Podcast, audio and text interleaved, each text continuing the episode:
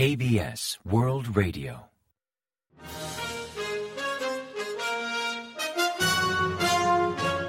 Informativo de KBS World Radio. Bienvenidos un día más al informativo de KBS World Radio. Les habla Javier Castañeda y tras el saludo les avanzamos los principales titulares del día 16 de enero. El presidente advierte de una respuesta múltiple ante las provocaciones norcoreanas. Kim Jong-un ordena reformar la constitución para incluir a Corea del Sur como enemigo. Cancilleres de Corea del Norte y Rusia se reúnen en Moscú. Seúl mantiene una firme defensa sobre la línea limítrofe norteña.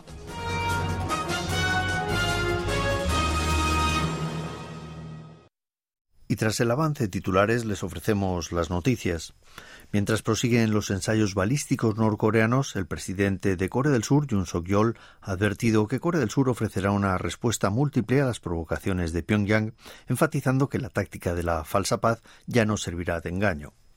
Durante la reunión de gabinete del martes 16, el mandatario calificó los ensayos balísticos y de artillería que Corea del Norte vino efectuando desde comienzos de año de provocación política que intenta perturbar a la sociedad surcoreana.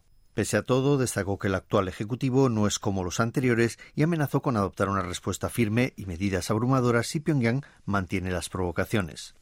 También incidió en que la táctica de la falsa paz que usa el norte, amenazando con comenzar una guerra cada vez que la situación no le conviene, ya no servirá para escudar sus acciones, resaltando que una paz obtenida como rendición ante las amenazas no es una paz real y puede conllevar un mayor riesgo para la seguridad del país sobre las continuas provocaciones de Pyongyang y un enfatizó que su administración es totalmente distinta a las anteriores y advirtió de fuertes medidas si el régimen de Kim Jong-un prosigue sus amenazas. En cuanto a la redefinición de Kim Jong-un sobre las relaciones intercoreanas, afirmando que Corea del Sur y Corea del Norte son dos países distintos y hostiles entre sí, Jun censuró sus palabras por ir contra la historia y negar la raíz común que ambos pueblos comparten afirmó que los norcoreanos poseen la misma identidad étnica y nacional que los surcoreanos y que según la Constitución de Corea del Sur son ciudadanos que el país debe acoger. En esta línea, Jun solicitó al Ministerio de Reunificación designar una fecha como Día de los Desertores Norcoreanos. Kim Jong-un, el líder supremo de Corea del Norte, ha enfatizado la importancia de reflejar en la constitución de su país que en caso de guerra se permitirá ocupar, pacificar y restaurar totalmente la República de Corea. Según informó la Agencia Central de Noticias de Corea del Norte el martes 16, Kim Jong-un destacó la necesidad de reformar la Constitución para incluir esas disposiciones territoriales durante la sesión de la Asamblea Popular Suprema celebrada en Pyongyang. Resaltó que existe una contradicción inherente al arraigado concepto de ver a Corea del Sur como compañero de reconciliación y reunificación de una misma etnia y llamó a cambiar de inmediato esa noción y a establecer medidas legales para definir el ámbito de ejercicio de la soberanía e incluir en la Carta Magna a Corea del Sur como un país totalmente ajeno y el más hostil. También insistió en la necesidad de reforzar las actividades educativas para definir a la República de Corea como el enemigo número uno permanente, eliminando los términos que vinculaban a nor y surcoreanos como compatriotas. Kim Jong-un también sugirió que expresiones como el lado norte, autosoberanía, reunificación pacífica y solidaridad nacional debían eliminarse de la Constitución.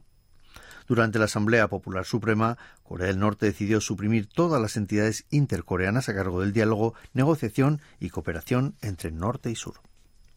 La ministra de Exteriores de Corea del Norte, Choi Song-hui, actualmente de visita en Moscú, se reunirá en las próximas horas con su homólogo ruso Sergei Lavrov. Se estima que durante el encuentro hablarán de la posible visita a Pyongyang del presidente Vladimir Putin, pues ante la llegada de la canciller norcoreana a Moscú, el Kremlin expresó su deseo de concretar ese viaje lo antes posible. Choi Song-hui permanecerá en Rusia hasta el miércoles 17. El Ministerio de Defensa ha expresado que las Fuerzas Armadas mantienen un óptimo nivel de preparación contra las provocaciones norcoreanas y defenderán la línea limítrofe norteña, la frontera intercoreana de facto en el Mar del Oeste, ante cualquier circunstancia. La cartera hizo estas declaraciones en respuesta a la instrucción de Kim Jong-un de reformar la constitución de Corea del Norte para incluir a Corea del Sur como país más hostil. Subrayó que las Fuerzas Armadas surcoreanas siempre han mostrado buena moral y un excelente nivel de preparación ante las reiteradas amenazas de Corea del Norte de cara a contrarrestar cualquiera de sus provocaciones. En cuanto a la línea limítrofe norteña, aludió a los muchos soldados que se sacrificaron por defenderla, reiterando su firme voluntad e intención de protegerla y de no permitir que ese sacrificio haya sido en vano. La Marina de Corea del Sur participa en una maniobra multinacional de guerra antisubmarina llamada Sea Dragon. Las Fuerzas Armadas surcoreanas se han sumado a este ejercicio conjunto que se lleva a cabo cerca de Guam del 16 al 25 de enero. El ejercicio Sea Dragon se realiza anualmente desde el año 2014 para mejorar la capacidad de defensa de las fuerzas navales de países con fuerzas aéreas que poseen unidades antisubmarinas. Corea del Sur participó por primera vez como observador en el año 2019 y desde 2020 ha contribuido con aeronaves P-3 antisubmarinas y personal militar. En 2024 intervienen con un P-3 y con 40 efectivos. En las maniobras de este año participan cinco países, Corea del Sur, Estados Unidos, Japón, India y Australia. El Aeropuerto Internacional de Incheon ha vuelto a superar el total diario de 200.000 viajeros por primera vez en cuatro años, recuperando el nivel de antes de la pandemia. Según fuentes del aeropuerto, el 14 de enero el principal aeropuerto de Corea del Sur contabilizó 202.554 pasajeros, siendo la primera vez en cuatro años desde el 27 de enero de 2020, fecha en que el total de viajeros cayó por debajo de 200.000 personas.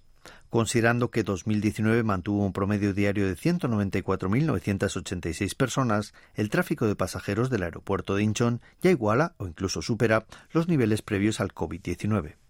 Las rutas que muestran más afluencia de viajeros son las que conectan Corea del Sur con Japón, que en diciembre registraron 1.390.000 trayectos, un 184,9% más que el mismo mes de 2019. De cara al año nuevo lunar, el gobierno intenta frenar la subida de precios de los productos más demandados en días festivos, como son frutas, carne y pescado. Así aumentarán la oferta de alimentos hasta 257.000 toneladas, el máximo hasta la fecha, y duplicarán las ayudas al comercio para que los principales bienes agropecuarios y pesqueros lleguen al consumidor a precios más rebajados. Así, gracias a las ayudas del Gobierno, los productos más demandados en días de fiesta gozarán de un mayor descuento, pasando del 20 al 30%. Esta medida se aplicará desde el 18 de enero hasta el 8 de febrero, dos días antes del año nuevo lunar. También emitirán más cupones para compras en mercados tradicionales hasta un total de un billón de wones, al tiempo de aumentar provisionalmente el límite para cada consumidor a 500.000 wones mensuales.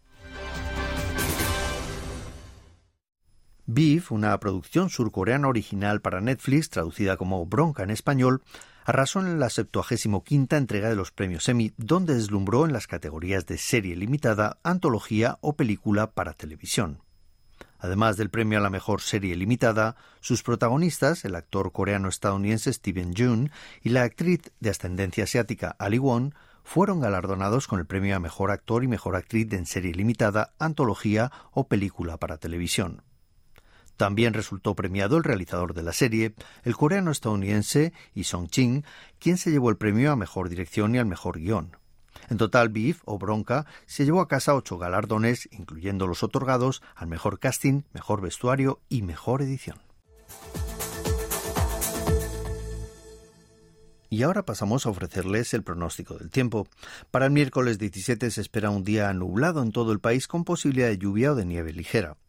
Las precipitaciones comenzarán en Seúl, la capital, y seguirán en Gyeonggi y en Chuncheon para luego expandirse hacia el noroeste y también al sur del país.